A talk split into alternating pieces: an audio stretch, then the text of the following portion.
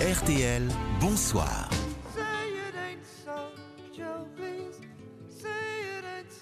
RTL, bonsoir, on s'occupe de vous jusqu'à 20h avec la fine équipe en studio, Marion, Cyprien, Sœur Alex euh, Vizorek. Et en studio également maintenant notre spécialiste musique Steven Bellery. Bonsoir Steven.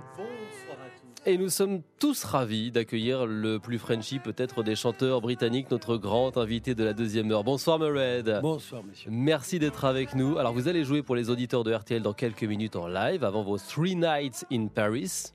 Excusez mon accent. Non, c'est bien. Euh, ce week-end, concert au Trianon, la semaine prochaine, le 19 au Bataclan. Euh, vous retrouvez la, la, scène un an presque jour pour jour après un grave accident de la route près de chez vous, près de, de Pau. Votre voiture ouais. avait percuter un poids lourd. Il est temps de rappeler que je suis encore vivant, c'est ce que vous dites.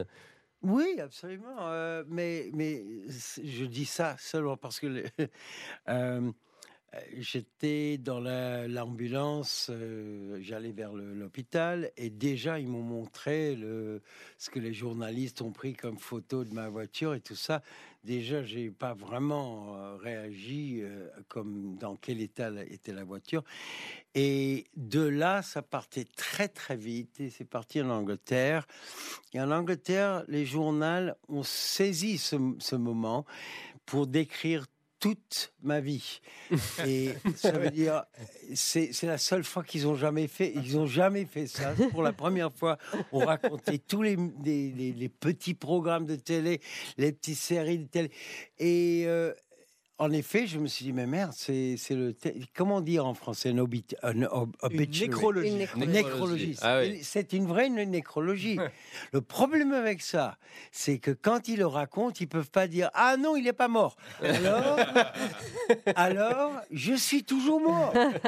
Vous n'avez aucun souvenir de, de l'accident euh, encore aujourd'hui? Aucun. C'est Même aujourd'hui, c'était. Et personne ne me le croit.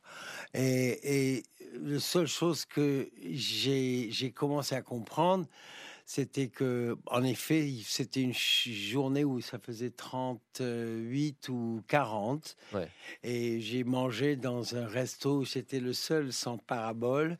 Et j'ai pas eu un chapeau. Et après ah. une heure et demie, j'ai rentré dans ma voiture. Il y avait le clim à fond et que possible, on m'a dit que c'est possible de froidir la cervelle, ou je sais pas, mais enfin quand même, j'ai pas une image de ce qui s'est passé. Vous en êtes sorti avec une vertèbre fracturée. Franchement, c'est tout. C'est miraculeux. C'est miraculeux. Ouais. Vous allez retrouver la scène, tant mieux. Est-ce que vous savourez la vie autrement euh, aujourd'hui, après cet accident? Est-ce qu'on se dit, euh, c'est du bonus maintenant? Non.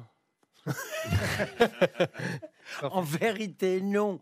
C'est pas qu'on se dit merde, ça c'était ça, ça c'était très près.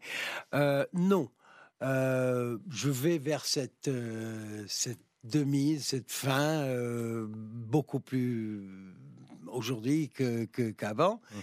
euh, c'est vrai que maintenant, je me sens beaucoup plus mortel. Euh, vous remontez sur scène, bon, on est ravis évidemment ouais. de pouvoir jouer vos plus grands succès devant votre public. Say It and So évidemment, One Night in Bangkok, des succès incroyables en France. Mais nous les Français, ben, on n'a pas toujours compris le sens véritable de vos chansons, en fait. On parle pas bien anglais, nous. Mais c'est pour ça que dans les concerts, j'essaie de j'essaie d'expliquer un peu les, chan les chansons. Euh, ou après ou avant. Mais le problème avec ça, c'est que dès qu'on commence à traduire, on commence avec une chanson qui s'appelle Boy on the Bridge, dès que je dis c'est garçon sur le pont, on est foutu. on est foutu parce que c'est tellement cucu que... Et, et c'est ça que j'ai appris. Non, mais par ça. exemple, Say It So, Joe, c'est une chanson sur Joe Jackson, star du Bells Blues des années 20. Non, ça, c'est pas une on chanson a cru sur après. Bah, il m'a dit qu'il faut jamais dire non. Euh, oui, oui. Vous pouvez dire non, pas du tout. Joe Jackson, euh, il n'a pas dénoncé la corruption dans son équipe. Dans l'histoire, dans l'histoire, il, il, il apparaît, mais c'est plutôt un, un, un rédacteur en chef à Washington qui expliquait à un anglais, un présentateur anglais, pourquoi Parce que le présentateur lui demandait comment ça se fait avec toutes les preuves qu'on a sur Nixon et qu'il a menti. C'est parler du Watergate. Oui, il y, y, a une analogie quelque Oui, oui. part entre la corruption dans le baseball des années 20 et la corruption euh, pendant le Watergate. Oui, exactement. Et, et ce, que, ce, que, ce que le rédacteur en chef a dit, c'est que euh, il a eu utilisé comme, comme métaphore, comme, comme image, l'histoire de Joe Jackson qui a fait tomber son équipe pour de l'argent et qui avait des enfants qui tournaient autour du, de la reine pour des, des, des mois Donc- après donc vous- en disant dis-nous, dis-moi que c'est- dis-nous que c'est pas vrai, Joe, dis-nous que c'est pas vrai. Vous écrivez une chanson sur la corruption et nous les Français, comme on comprend pas bien l'anglais, on est persuadé que c'est une, un super slow, Une chanson d'amour.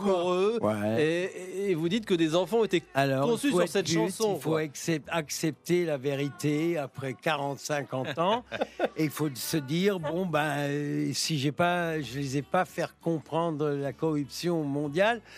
Bon, parce que Trump, on est, on vraiment beaucoup plus proche de cette chanson que, euh, que Oui, c'est toujours d'actualité pour vous. Mais euh, j'ai contribué à la productivité française. À la natalité, oui.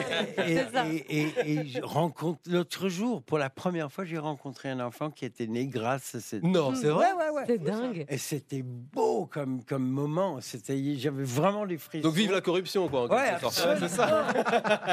Vous la jouerez pour nous tout à l'heure, euh, cette chanson euh, dans, Oui. dans ce studio. Vous êtes venu avec euh, Absolument. votre guitare, mais à chaque fois que vous la jouez sur scène, vous le remarquez La magie tout de suite, elle opère?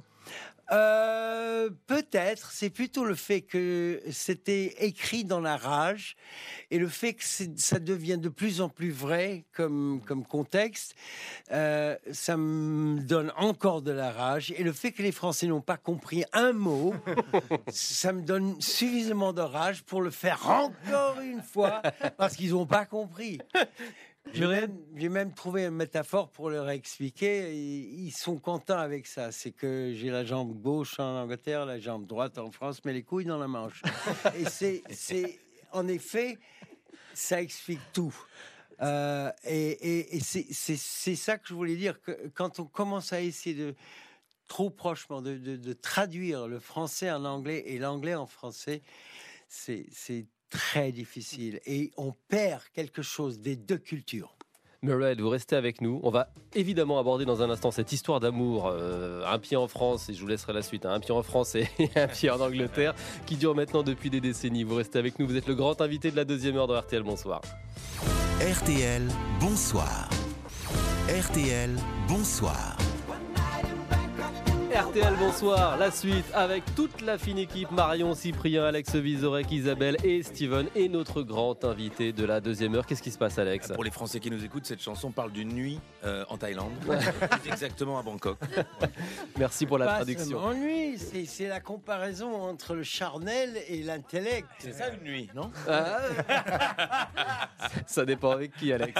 Euh, Pour l'ane- Pour l'anecdote, c'est une mélodie des 2B d'Abba de Benny et Björn. Ouais, C'est Effectivement. L'interprète, c'est évidemment Murray, qui est avec nous. C'est le grand invité de cette deuxième heure. Il va jouer en live dans quelques minutes pour vous, les auditeurs. Murray, les Français vous adorent. Vous, êtes, vous avez été disque d'or, de platine ici dans ce pays. Y une vraie histoire d'amour depuis des décennies. Vous vivez en France d'ailleurs. Ouais, dans un tout petit village qui s'appelle Saucette. Non Oh. On n'arrête pas de le dire Oh, c'est tout C'est minuscule. les gens qui attaquent. qui- justement, après, les gens, ils vont.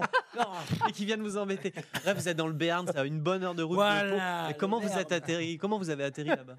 Euh, petit à petit, je- au commencement, je voulais euh, acheter une maison basque parce que j'aimais beaucoup la culture basque. J'ai compris très vite. D'abord, c'est très très cher. Ouais.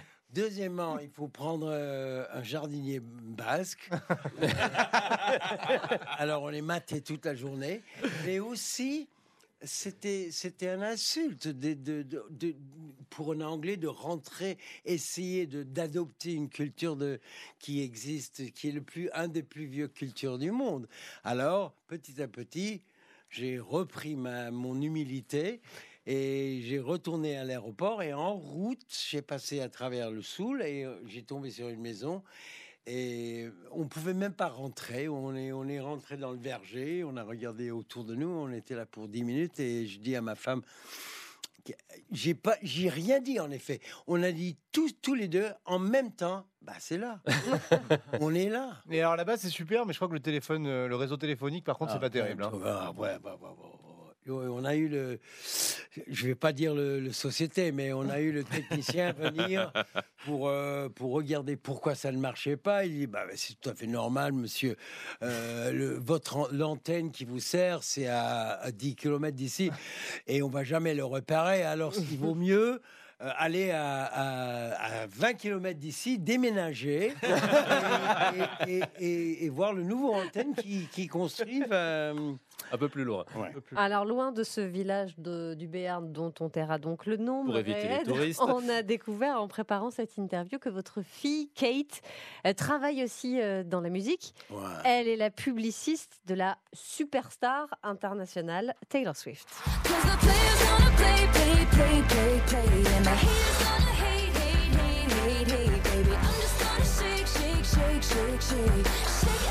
Écoutez euh, Taylor Swift euh, Euh, Dans votre que petite ça, maison plus que ça, c'est, c'est- c'est- elle est pour nous, pour tout le monde. Elle est en avant à un point qu'on ne peut pas croire, dans, dans le sens que euh, son ancien maison disque euh, lui laissait pas utiliser ses chansons comme, comme elle voulait quand elle a quitté. Ouais. Alors elle a décidé de re enregistrer les cinq et c'était à l'époque Covid elle avait besoin d'en- d'enregistrer quelques trucs et elle est passée à ma maison pendant, pendant que j'étais en France. Vous voulez dire que Taylor Swift a enregistré des chansons dans le Béarn? Ouais. Là où il n'y a pas de Non. réseau téléphonique. à Londres. Ah. à Londres Taylor Swift. Murray, fan de Taylor Swift, ça quand même, on l'avait pas franchement vu venir. Vous êtes l'un des Britanniques préférés des Français, on l'a dit Murray. On ne résiste pas à vous poser une question royale, Ah parce oui. que le roi Charles arrive en France la semaine prochaine. On parlera pas de rugby, c'est promis, mais on peut parler du roi. Euh, vous êtes convié au dîner à Versailles ou pas? Je suis quoi? Convié Vous êtes invité, Invité. au dîner à Versailles? Non non non, Non? j'étais invité pour euh, euh, 100 ans depuis le euh, c'était quoi l'entente Ah, cordiale. l'entente cordiale. Et, ouais. et- et c'était fascinant. Comme, comme, et, et la reine était là. J'aurais dû, pas dû. Vous avez serré la main de la Non. reine Vous savez que normalement, ça se fait pas. hein. Je sais exactement, mais on me l'a dit après. mais elle, est, elle était incroyable. Son sens d'humour était fabuleuse. Euh, son français était fabuleuse aussi. Elle parle vachement bien. Je Vous avez que serré la main de la parle reine. Mais non, mieux. c'est pas possible, ça. Hein Pour Vous un avez Anglais, serré la ça main de la craint. reine Enfin, un Écossais. Et elle a réagi comment? Euh, Il y avait des étincelles dans ses yeux. C'est la première fois a qu'on lui serrait la main. Tout le monde.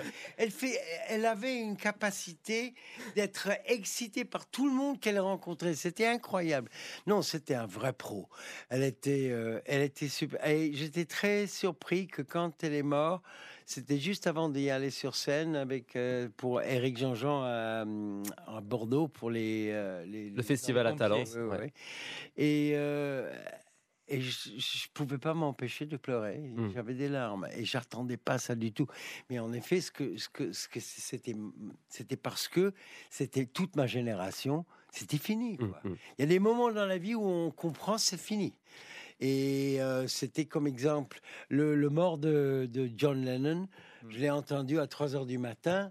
Ça m'a complètement scotché. Même chose pour euh, le film de Scorsese, euh, euh, The Last Waltz, Dernier Valse. Des moments qui marquent une époque en quelque Oui, oui, sorte. Ouais. oui. Et tu sais que c'est fini. Tu peux pas retourner. Tu peux avoir autant de nostalgie que tu veux, mais c'est fini. Il s'est passé quelque chose.